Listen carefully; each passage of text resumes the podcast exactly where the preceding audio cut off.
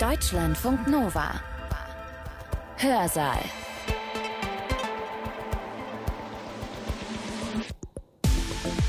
Mit Katja Weber. Schön, dass ihr dabei seid bei einem Vortrag, der sicher nicht nur für gläubige Menschen spannend ist. Kirche reguliert Sexualität. Kirche, in den christlichen Kirchen insbesondere die katholische, greift tief ein in das Recht auf sexuelle Selbstbestimmung. Sex, Lust, Libido, schwierig, schwierig. Wenn dann eingebettet in Regeln. Verhütung, Schwangerschaftsabbruch oder Homosexualität noch schwieriger. Sehr oft wird insbesondere weibliche Sexualität sanktioniert und Frauen werden aufgrund ihres Geschlechtes von zahlreichen Ämtern ausgeschlossen. Aber zentral für die katholische Kirche, wie wir sie kennen, ist auch das Gebot der Ehelosigkeit bei Priestern, der Zölibat. Unser Redner heute meint, ich sag's mal ein bisschen zugespitzt, da ist die Kirche über die eigenen Ziele hinausgeschossen und der Zölibat als Vorschrift muss weg. Im Neuen Testament und in der alten Kirche gibt es ganz selbstverständlich verheiratete Priester. Der Blick in die Kirchengeschichte zeigt, dass Entscheidungen pro oder contra Zölibat nie absolut, sondern stets das Resultat von Güterabwägungen waren. In der Forschung wird immer wieder behauptet, das Zölibatsgesetz ist auf dem Zweiten Laterankonzil erfunden worden. Es scheint mir aber plausibler zu sein, von einer Geschichte zunehmender Einschränkung der Ehe von Geistlichen zu sprechen. Die Kirchengeschichte steht also einer Aufhebung der Zwangsverbindung von Priestertum und Zölibat nicht nur nicht im Weg, sondern sie liefert meiner Meinung nach dafür sogar entscheidende Argumente. Der, der da spricht, war Priester. Er hat auch als solcher gearbeitet und dann hat Hubert Wolf promoviert und sich habilitiert. Seit dem Jahr 2000 ist er Ordinarius für mittlere und neuere Kirchengeschichte an der Katholisch-Theologischen Fakultät der WWU Münster. Ein Kirchenhistoriker argumentiert hier gegen den Zölibat und zwar mit der Kirchengeschichte. Das ist ein bemerkenswerter Vortrag und der basiert auf Hubert Wolfs 2019 erschienenem Buch. Das hatte den Titel Zölibat, 16 Thesen. Wolf beschreibt das Gebot, ehelos zu leben, nicht als eins, das puff irgendwann einmal in Stein gemeißelt worden ist, als ewiges Gesetz. Vielmehr sieht er den geschichtlichen Prozess dahinter, eine über Jahrhunderte immer wieder neu justierte, neu entschiedene Abwägung von Vor- und Nachteilen. Eine zunehmende Verzölibatisierung, würde ich sagen. Übrigens ein Prozess mit erstaunlichen Ausnahmen, wie ihr gleich hören werdet. Wolf begreift sich überhaupt nicht als außerhalb der Kirche stehend, als Umstürzler oder Revolutionär, sondern als Historiker, der mit Blick auf kirchliche Texte von unserer Kirche spricht, sich selbst also als Teil dieser Kirche sieht. Als solcher sagt er, es gibt keine Begründung für den Zölibat, die 2000 Jahre überdauert hat, und einige gute Gründe dagegen. Ihr werdet sie gleich hören. Wolf hat seinen Vortrag am 25. März 2022 im bayerischen Dinkelsbühl gehalten, auf Einladung der Buchhandlung Rupprecht. Freundlicherweise hat er sich dabei selbst aufgezeichnet, sodass wir hier jetzt im Hörsaal zuhören können. Ich wünsche euch spannende und auch unterhaltsame 40 Minuten und wir gehen gleich mitten rein ins Thema mit dem Kirchenhistoriker Hubert Wolf und seinem Vortrag Zölibat. Wenn man die Schönheit des zölibatären Priestertums hervorhebt, soll man nicht die parallele und gleichfalls apostolische Tradition eines Priestertums zerstören oder missachten, das die Bande der heiligen Ehe auf sich genommen hat. So formulierte der Patriarch der melkitisch-katholischen Kirche, Maximus IV. Seig, bei den Beratungen auf dem Zweiten Vatikanischen Konzil über die Konstitution zum Leben der Priester, Presbyterorum Ordinis. Und im Hinblick auf die schon damals geführten heftigen Auseinandersetzungen um die Aufhebung des Zölibatsgesetzes, wir sind jetzt 1964, in der lateinischen Kirche bemerkte er lapidar, ich zitiere ihn wieder, das Priestertum ist eher eine Funktion als ein Lebensstand. Es ist nicht an die persönliche Vervollkommnung gebunden, sondern an den Nutzen der Kirche. Der Zölibat kann daher verschwinden, wenn es der Nutzen des kirchlichen Amtes erfordert. Im Bedarfsfall muss nicht das Priestertum dem Zölibat, sondern der Zölibat dem Priestertum geopfert werden. Ende des Zitats. Meine Damen und Herren, mit diesen Formulierungen führt der Patriarch, ein katholischer Bischof, eine entscheidende moraltheologische Kategorie in die Diskussion um das Jungtim, also die Verbindung von Zölibat und priesterlichen Amt ein, nämlich die Kategorie der Güterabwägung oder des Wertvorzugsurteils, wenn man abwägen muss, wenn verschiedene Werte miteinander in eine gewisse Konkurrenz geraten. Der Blick in die Kirchengeschichte zeigt, dass Entscheidungen pro oder contra Zölibat nie absolut, sondern stets das Resultat von Güterabwägungen war, weshalb sie auch ganz unterschiedlich ausfallen konnte. Meine These lautet daher ganz kurz und einfach. Wenn die lateinamerikanische Synode oder eine andere Synode wie der synodale Weg in Deutschland oder Papst Franziskus insgesamt nach einer gründlichen Güterabwägung die Weihe verheirateter Männer zu Priestern entscheiden würde, befänden sich alle, die dies tun, auf dem Boden der katholisch-kirchlichen Tradition. Niemand, der die Kirchengeschichte ernst nimmt, könnte ihnen einen Paradigmenwechsel oder gar einen Traditionsbruch vorwerfen. Wer dies täte, stellte sich selber gegen die Tradition unserer Kirche. Denn das Zweite Vatikanische Konzil hat 1964 in der von mir schon zitierten Konstitution über das Leben und Wirken der Priester festgestellt, dass, ich zitiere, die vollkommene und ständige Enthaltsamkeit um des Himmelreiches willen nicht zum Wesen des Priestertums gehört. Ich wiederhole, nicht zum Wesen des Priestertums gehört. Und weiter, wie die Praxis der frühesten Kirche und die Tradition der Ostkirchen zeigen, wo es neben solchen, die aus gnadenhafter Berufung zusammen mit den Bischöfen das eheliche Leben erwählen, auch hochverdiente Priester im Ehestand gab und gibt. Ende des Zitats. Die Einschränkung bei den Bischöfen ist in der Ostkirche und in der östlichen Tradition tatsächlich gegeben. Bischöfe sind immer Mönche, also keine Weltpriester, und damit als Mönche zu zölibatärem Leben verpflichtet, nicht als Priester. Meine Damen und Herren, das konnte das Konzil nur tun, so etwas formulieren, weil die Verbindung von Zölibat und priesterlichem Amt weder eine Vorschrift göttlichen Rechts, noch ein Gebot Christi, noch eine apostolische Anordnung ist. Die zölibatäre Lebensform wurde daher lediglich als dem Priestertum durchaus angemessen bezeichnet aber nicht vom Wesen her verlangt. Sie ist deshalb kein Dogma. Die Geschichte des priesterlichen Zölibats lässt sich in dreifacher Weise als eine Geschichte der Abwägung ganz unterschiedlicher Güter rekonstruieren.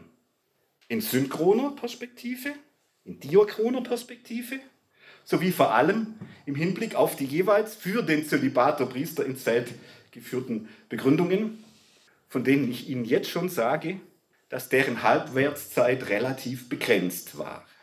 Zunächst zur synchronen Perspektive. Es gibt und gab in der Geschichte der Kirche gleichzeitig, ich unterstreiche gleichzeitig, jeweils unterschiedliche Entscheidungen für die Angemessenheit der Verbindung Zölibat und priesterliches Amt. Diese unterschiedlichen gleichzeitigen Entscheidungen haben aber die Einheit der katholischen Kirche nie in Frage gestellt. Das ist ein ganz entscheidendes Argument, weil diejenigen, die zum Beispiel momentan sagen, wenn wir in Deutschland das täten, dann würden wir die Einheit der Kirche dadurch in Gefahr bringen. Genau dieses Argument lässt sich historisch relativ leicht entkräften. Verheiratete und nicht verheiratete Priester konnten und können parallel in der einen Kirche mit gleichen Rechten tätig sein. Dies zeigt sich schon bei den ersten Bestrebungen im Lauf des vierten Jahrhunderts, etwa auf der spanischen Provinzialsynode von Elvira, wo höheren Geistlichen eine Enthaltsamkeit in der Ehe gleich Zölibat auferlegt werden sollte. Wohlgemerkt, Elvira war nur eine Kirchenversammlung mit lokaler Zuständigkeit. für eine bestimmte spanische Kirchenprovinz. In anderen Kirchenprovinzen war dies zunächst kein Thema. Und selbst die römische Kirche hat sich dem Modell von Elvira im 4. Jahrhundert nicht angeschlossen. Auch als sich Rom dann immer stärker in diese Richtung entwickelt, bleiben die Mehrzahl der westlichen Kirchenprovinzen davon relativ unangefochten. Das heißt, es fand eigentlich immer schon in der Geschichte der Kirche das Prinzip der Subsidiarität Anwendung, auch wenn es damals noch gar nicht so hieß. Subsidiarität heißt, wir lösen die Probleme vor Ort, lokal, dort, wo sie entstehen. Und würden nur ganz im äußersten Notfall ein Problem nach oben geben. Subsidium kommt aus der Militärsprache. Das heißt, hast so eine Reserve irgendwo auf dem Hügel stehen und nur wenn es gar nicht anders geht, würde man diese römische Reserve einsetzen. Welch mangelndes Selbstverständnis hat eigentlich die Kirche Amazoniens oder die Kirche Deutschlands, wenn sie sofort nach dem Subsidium immer rufen muss? Meine Damen und Herren, die östliche katholische Kirche, also immer denken, die große Kirchenspaltung kommt 1054 zwischen den Orthodoxen und den Katholiken. Bis dahin gibt es eine Kirche. Die östliche katholische Kirche hat auf dem Konzil von Konstantinopel 691, das unter dem Namen Trulanum II in die Geschichte eingegangen ist, ausdrücklich gegen die zölibatären Anmutungen mancher westlichen Kirchen sich gewehrt. In Kanon 13 heißt es, ich zitiere, obwohl wir natürlich die römischen Vorschriften kennen, so wollen wir doch den alten Vorschriften der apostolischen Ordnung und Vollkommenheit folgend die Ehe unserer Geistlichen als fortbestehend anerkennen, indem wir weder die Verbindung mit ihren Frauen auflösen, noch ihnen in entsprechenden Zeiten den ehelichen Verkehr untersagen. Die neuere Forschung ist sich weitgehend einig, dass die östliche Tradition die Kontinuität mit den altkirchlichen Vorstellungen eher gewahrt hat als die westliche. Und die Pfarrer der katholischen Ostkirchen sind heute selbstverständlich zum größten Teil verheiratet. Und die Frage der Kirchengemeinschaft dieser unierten Ostkirchen, im Moment sind vor allem die ruthenisch-katholischen, also die Katholiken in der Ukraine, in unserem Interesse.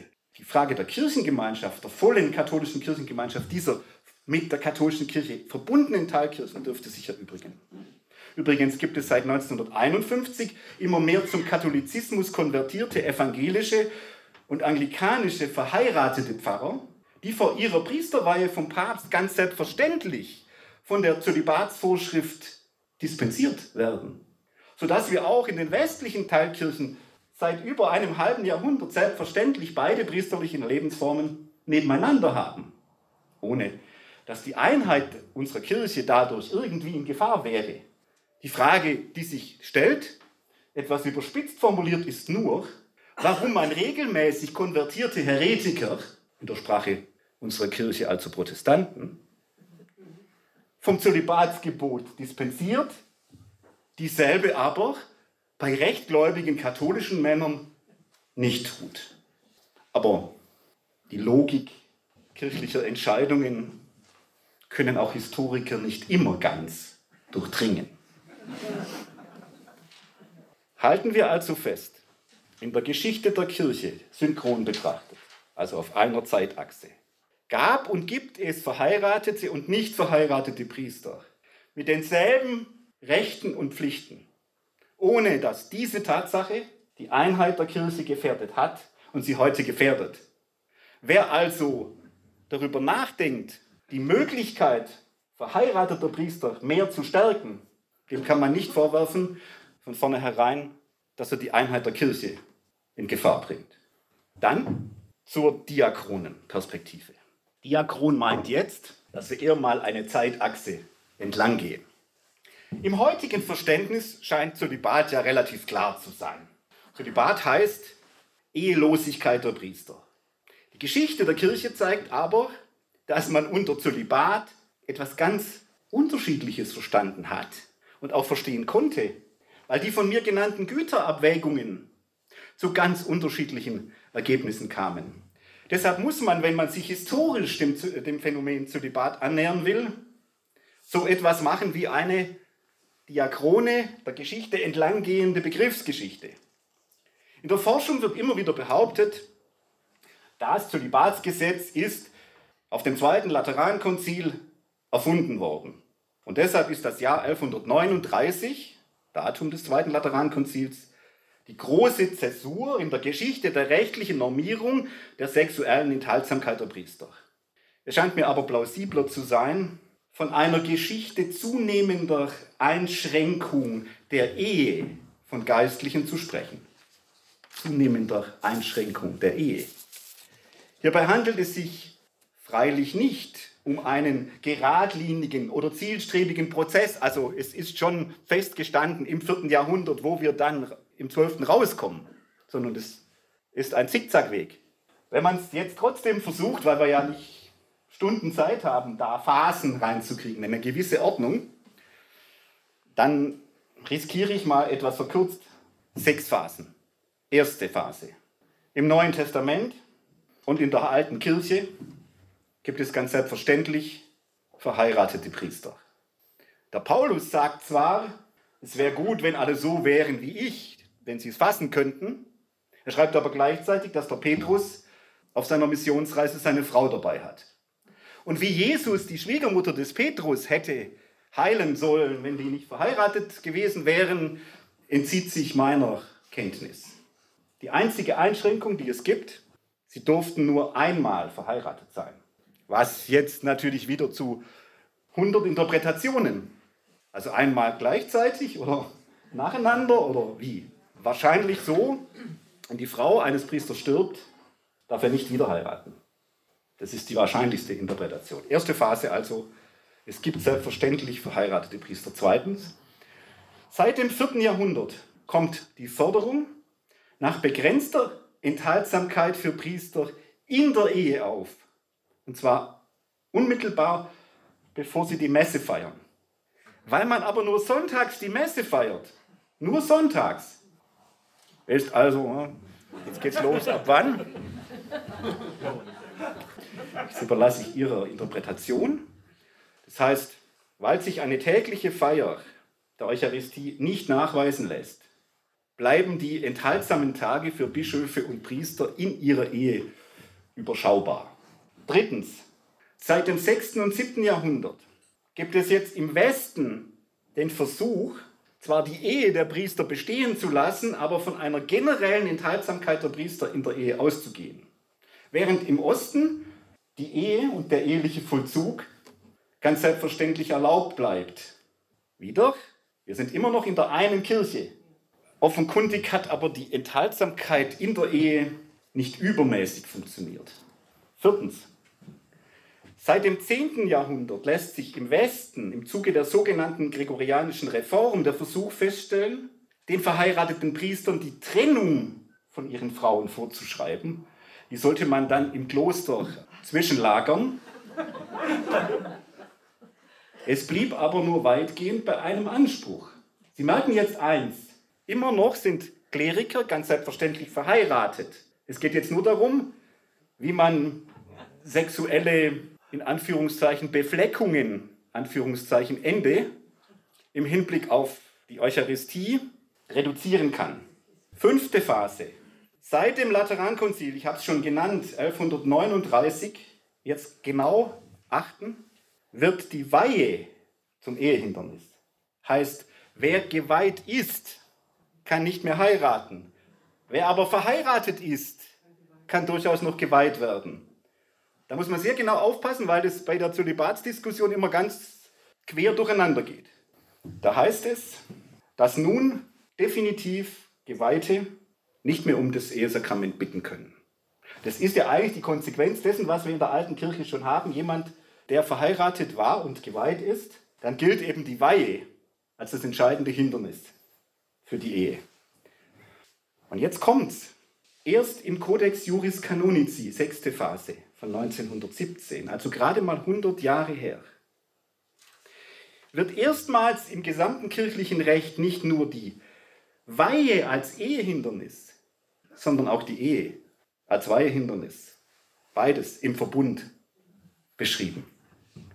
Der Tübinger Kirchenrechtler Robert Richard Putzer hat nachgewiesen, dass es bis dahin das Weihehindernis des verheirateten Mannes nicht gegeben hat. Ging das Corpus Juris Canonici, also die Sammlung des kirchlichen Rechts vor 1917 davon aus, dass verheiratete Männer im Prinzip um das Sakrament der Weihe bitten können. Nur Bigamisten und solche, die mit mehr als zwei oder drei Frauen liiert sind, sich als weiheunfähig erweisen. Diese Formulierung stand auch noch im ersten Entwurf von 1917 drin. Deshalb sieht man es so deutlich. Und dann heißt es in der Klosse, das kann man im Vatikanischen Geheimarchiv sehr schön nachlesen, das geltende Recht ändernd, das geltende Recht ändernd 1917 wird beschlossen, dass künftig all diejenigen von der Weihe auszuschließen sind, die bereits eine gültige Ehe abgeschlossen haben. Und damit wird die Ehe zum Weihehindernis. Die eigentliche Zäsur liegt also nicht 1139, sondern erst 1917. Das muss man auch erstmal so in, ihrer, in, der, in seiner historischen Bedeutung zur Kenntnis nehmen. Kommen wir nun zu den Argumenten, die in der Geschichte der Kirche für den Zölibat jeweils in die Waagschale geworfen wurden. Aber, ich habe es schon angedeutet, jeweils nur eine begrenzte Halbwertszeit hatten, was den Historiker natürlich sofort hellhörig macht. Weil wenn es ewige göttliche Wahrheiten sind oder wären, dann könnten die sich nicht ändern. Wenn aber für den Zölibat immer wieder neue und andere Begründungen gefunden werden müssen, muss man das historisch sehr genau anschauen. Lassen Sie mich, damit es zügig vorangeht, sechs Thesen formulieren. Erste These. Der Zölibat hat vorchristliche Ursprünge. Ursprünge. Die Vorstellung von der kultischen Reinheit des Priesters stammt ursprünglich nicht aus der christlichen Botschaft, sondern aus der heidnischen und jüdischen Antike und ist heute nicht mehr zeitgemäß. Lange Zeit war die kultische Reinheit des Priesters das entscheidende Argument für den Zölibat. Wer das heilige Opfer würdig darbringen will, wer Leib und Blut Christi anfasst, der muss das mit reinen Händen tun.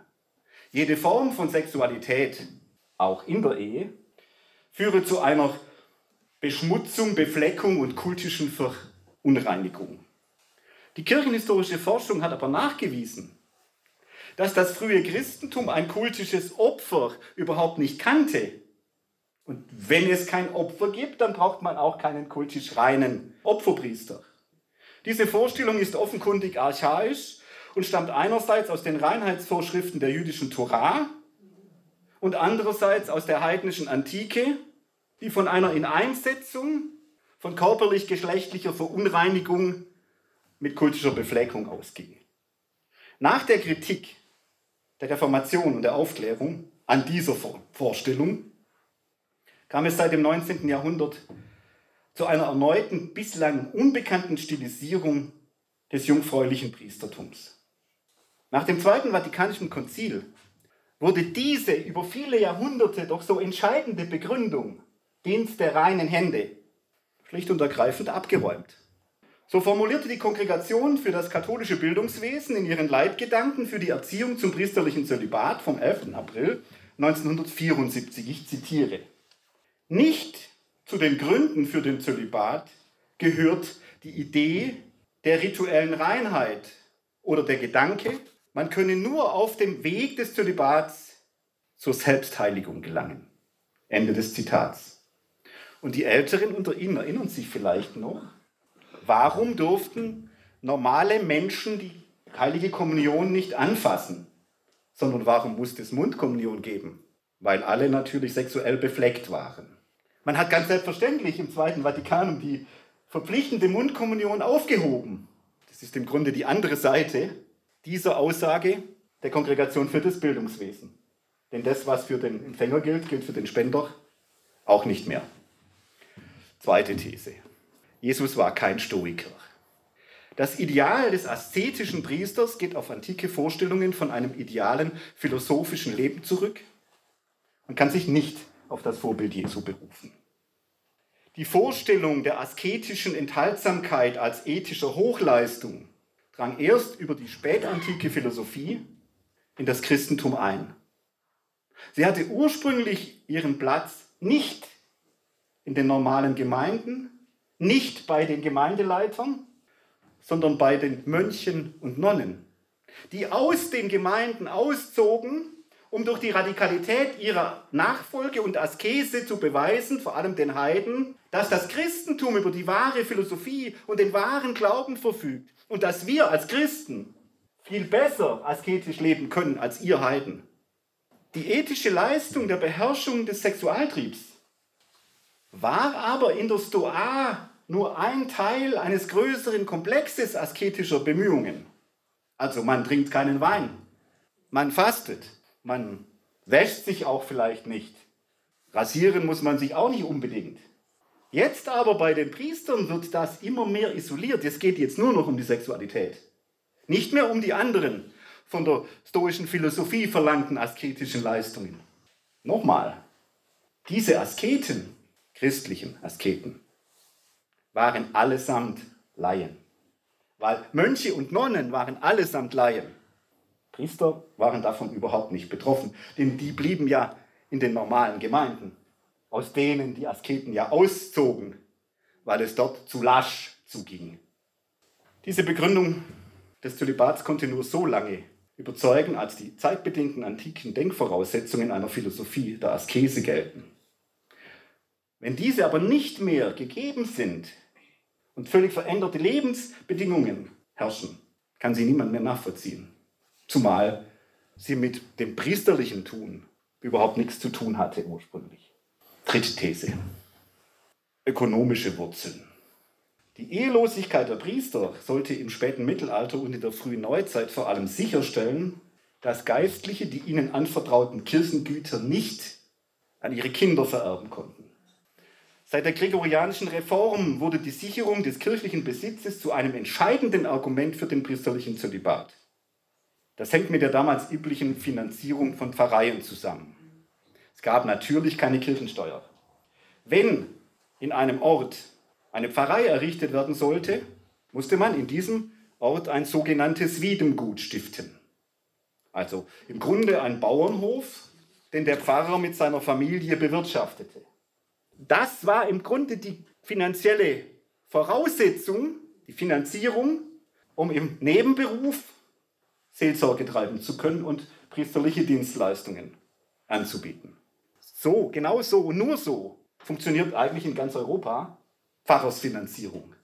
Es kam nicht selten vor, und jetzt müssen wir uns klar machen, Pfarrer kann nur ein Freier werden, also kein Leibeigener oder Sklave. Also Pfarrer kann nur ein Freier werden. Wer aber frei ist vom Recht her, kann das, was ihm gehört, legitim vererben. Es kam nicht selten vor, dass Priesterkinder, ohne dass sie selber Priester wurden, diese dem freien Pfarrer gehörenden Güter an sich brachten. Damit war natürlich die Finanzierung der Pfarrei weg. Solange ein Priestersohn selber Pfarrer wurde, war dies nicht weiter tragisch, weil damit ja das Wiedemgut seinen Stiftungszweck erfüllte. Das führt dann in Münster bei der Vorlesung immer zu etwas Irritieren, weil wir haben dort durch die Forschungen äh, eines inzwischen verstorbenen Kollegen so eine ganze Reihe von Pfarreien, wo über 300 Jahre der Pfarrer immer denselben Vor- und Nachnamen hat. Was manche etwas äh, irritiert. Aber, meine Damen und Herren, Sie haben sofort verstanden, was jetzt für ein Problem auftaucht. Entscheidende Frage lautet nämlich, wie kann man legitime Priesterkinder und damit die Existenz erbberechtigter Nachkommen im Klerikerstand am wirkungsvollsten verhindern, um die Zweckentfremdung von Kirchengut zu verhindern? Die Antwort ist klar und relativ einfach. Indem man die Zeugung solcher Kinder unterbindet oder, wenn man diese Zeugung nicht verhindern kann, ihr jedenfalls die Voraussetzung nimmt, dass diese Zeugung legitim sein kann. Und deshalb müssen sie ins Zölibat einschränken, einschärfen und sagen, diese Kinder sind alle im Konkubinat gezeugt, damit nicht erbberechtigt, also Kinder kann es geben, bei Priestern ist nicht schlimm, aber keine legitimen. Ironie der Geschichte. Ausgerechnet diese ökonomische Begründung des Zölibats trug letztlich dazu bei, dass er eine gesetzliche Verpflichtung wurde, aber zugleich, dass ihn die einfachen Landpfarrer, auf die er gemünzt war, nicht einhalten konnte. Denn was will der Pfarrer machen? Der hat ein großes, eine große Landwirtschaft, soll er die allein umtreiben. Wie will, wie will das gehen? Das geht nur mit einer Familie, also mit Frau und Kindern. Auch hier haben wir im Bistum Münster wieder eine sehr schöne Aktenlage. Die Bischöfe, die Fürstbischöfe von Münster haben sich mit schöner Regelmäßigkeit die Erlaubnis, dass diese Pfarrer mit ihren Frauen zusammenbleiben durften, jedes Jahr mit einer entsprechenden Gebühr versilbern lassen. Dispensen kosten manchmal. Vierte Begründung. Flagge zeigen im Glaubensstreit. Der Zölibat diente im konfessionellen Zeitalter als Zeichen der Abgrenzung von den Heretikern, Klammer, Protestanten. Im Zuge der Konfessionalisierung wurden zwei Dinge immer mehr zu entscheidenden konfessionellen Markern. Laienkelch und Priesterehe. Wo den Gläubigen beim Abendmahl neben der Hostie auch der Kelch gereicht wird und wo der Pfarrer Frau und Kinder hat, da ist man evangelisch. Wo die Gläubigen nur das eucharistische Brot bekommen und nicht den Kelch und ein zölibatärer Pfarrer amtierte, da ist man katholisch. Es dauert aber mindestens zwei Jahrhunderte, bis dieses konfessionelle Ideal wirklich umgesetzt ist. Im 16. und 17. Jahrhundert waren ganz verschiedene Zwischenlösungen möglich. Die Visitationsprotokolle, wir haben fast äh, aus jeder Diözese zu fast allen Pfarreien Visitationsprotokolle aus dem 16. und 17. Jahrhundert, belegen, dass der Zölibat so gut wie nie eingehalten wurde. Da steht also meistens drin, ist ein anständiger Pfarrer, trinkt nicht zu viel, hat Frau und sechs Kinder. Das kommt regelmäßig. Wenn er viel trinkt, ist schwieriger. Im Zuge der ökumenischen Annäherung und der selbstverständlichen Gewährung des Laienkelchs im Zweiten Vatikanum, wenn Sie heute in ähm, Gründonnerstag zum Beispiel sich in eine katholische Kirche begeben, erhalten Sie als katholische Gläubige selbstverständlich den Kelch gereicht oder bei einer Trauung für die, für, die, für die Braut und den Bräutigam. Ganz selbstverständlich. Also dieses äh, konfessionelle Unterscheidungsmerkmal ist weg. Wir brauchen, glaube ich, keine konfessionelle Abgrenzung durch Laienkelch und Zölibat. Fünfte These. Neues zur Sexualität. Seit dem Zweiten Vatikanum gilt die Ehe als Abbild des Bundes zwischen Christus und seiner Kirche. Wie könnte sie dann ein Hinderungsgrund für den priesterlichen Dienst sein. Die kirchliche Lehre hat über viele Jahrhunderte ein äußerst negatives Bild menschlicher Sexualität gezeichnet und in Anlehnung an den heiligen Augustinus Sexualität grundsätzlich als schlimme Sünde angesehen. Sogar die Ehe wurde als etwas Verwerfliches betrachtet die nur als Konzession an die verderbte Menschennatur überhaupt erlaubt sei, aber auch nur dann, wenn jeder eheliche Akt der Zeugung und Erziehung von Nachkommenschaft dient. Seit dem Zweiten Vatikanum gilt aber die Ehe als Realsymbol und Abbild des Bundes Christi mit seiner Kirche. Und zwar in ganzheitlicher Perspektive. Da gibt es dann so schöne Formulierungen, dass die Ehepartner in ihrer Einheit, bei der Erfahrung dieser auch körperlichen Einheit, die Einheit zwischen Christus und uns freudig abbilden. Für Johannes Paul II. stellen die Eheleute als Paar sogar das Geheimnis der Menschwerdung Christi selbst dar.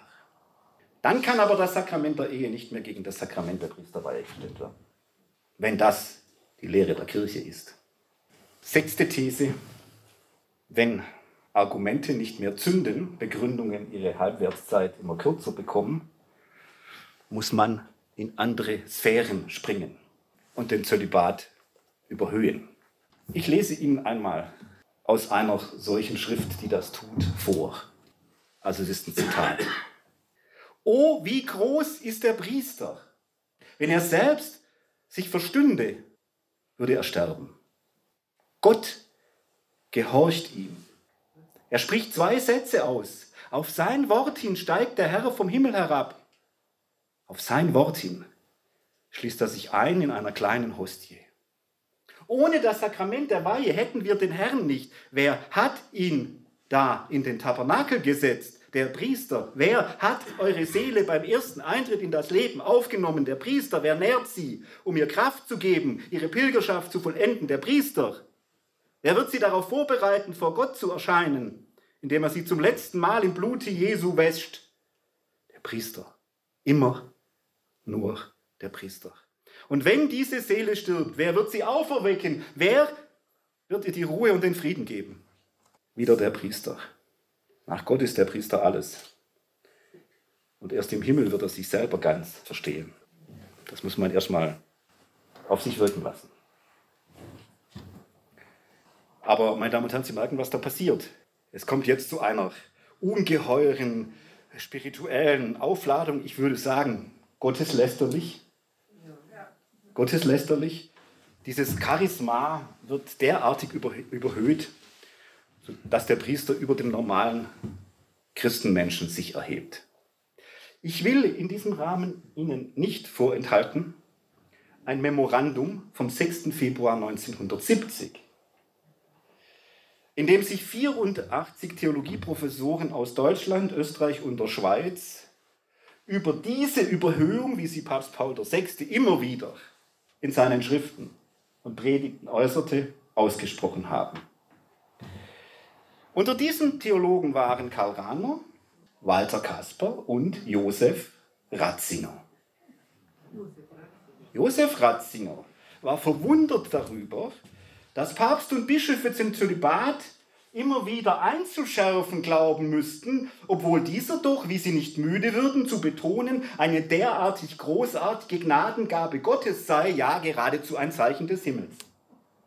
Wer das wie Paul VI. in Sacerdotium ähm, Sacerdotalis Tue, also in dieser Enzyklika, der scheine, ich zitiere weiter, wenig Glauben an die Kraft dieser Empfehlung des Evangeliums und die Gnade Gottes zu haben, von der er dann an anderer Stelle wieder behauptet, sie, also nicht das bloße Gesetz der Kirche, wirke diese Gnadengabe Christi. Josef Ratzinger, der Junge, Ratzinger. Es zeigt sich, meine Damen und Herren, ich hoffe, das ist deutlich geworden, dass es keine einzige durchgängige Begründung für den Zölibat gibt, die 2000 Jahre überdauert hätte. Um es zugespitzt zu formulieren, die Kirche sah sich veranlasst, immer neue Begründungen zu finden, wenn die alte ausgeleiert war. Meine Damen und Herren, Wer Gründe für den Zölibat wechseln muss, wie andere ihre Hemden, nein, äh, Sutanen, der hat schlechte Karten. Kommen wir zum Schluss noch einmal auf das Thema der Güterabwägung zurück. Der Güterabwägung, die ja meinen ganzen Vortrag, wie Sie hoffentlich gemerkt haben, durchzogen hat. Nach dem heiligen Thomas von Aquin ist ein Handeln das einem guten Ziel dienen soll, nur dann gerechtfertigt, wenn die als Nebenfolge eintretenden Übel geringer sind als die Übel, die aus einem Handlungsverzicht erwachsen würden. Kann so ein bisschen einfacher sagen. Wenn der Papst und die deutschen Bischöfe und der synodale Weg nicht handelt und die Möglichkeit verheirateter Priester nicht in vollem Umfang eröffnet, dann könnten die Übel die aus einem solchen Handlungsverzicht erwachsen, bedeutend größer sein. Denn es liegen zwei ganz entscheidende Argumente gegen das Zölibatsgesetz auf der Waage.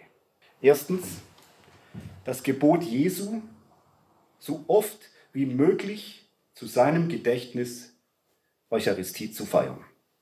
Nicht umsonst hat das Zweite Vatikanum die Feier der Eucharistie wörtlich als Quelle und Höhepunkt des kirchlichen Lebens und des Lebens jedes einzelnen Gläubigen bezeichnet. Folgerichtig formuliert die 2004 publizierte römische Instruktion Redemptionis Sacramentum, ich zitiere, Tatsächlich wird die christliche Gemeinde nur auferbaut, wenn sie Wurzel und Angelpunkt in der Feier der heiligen Eucharistie hat. Die christliche Gemeinde. Also nicht die Kirche allgemein, sondern die christliche Gemeinde.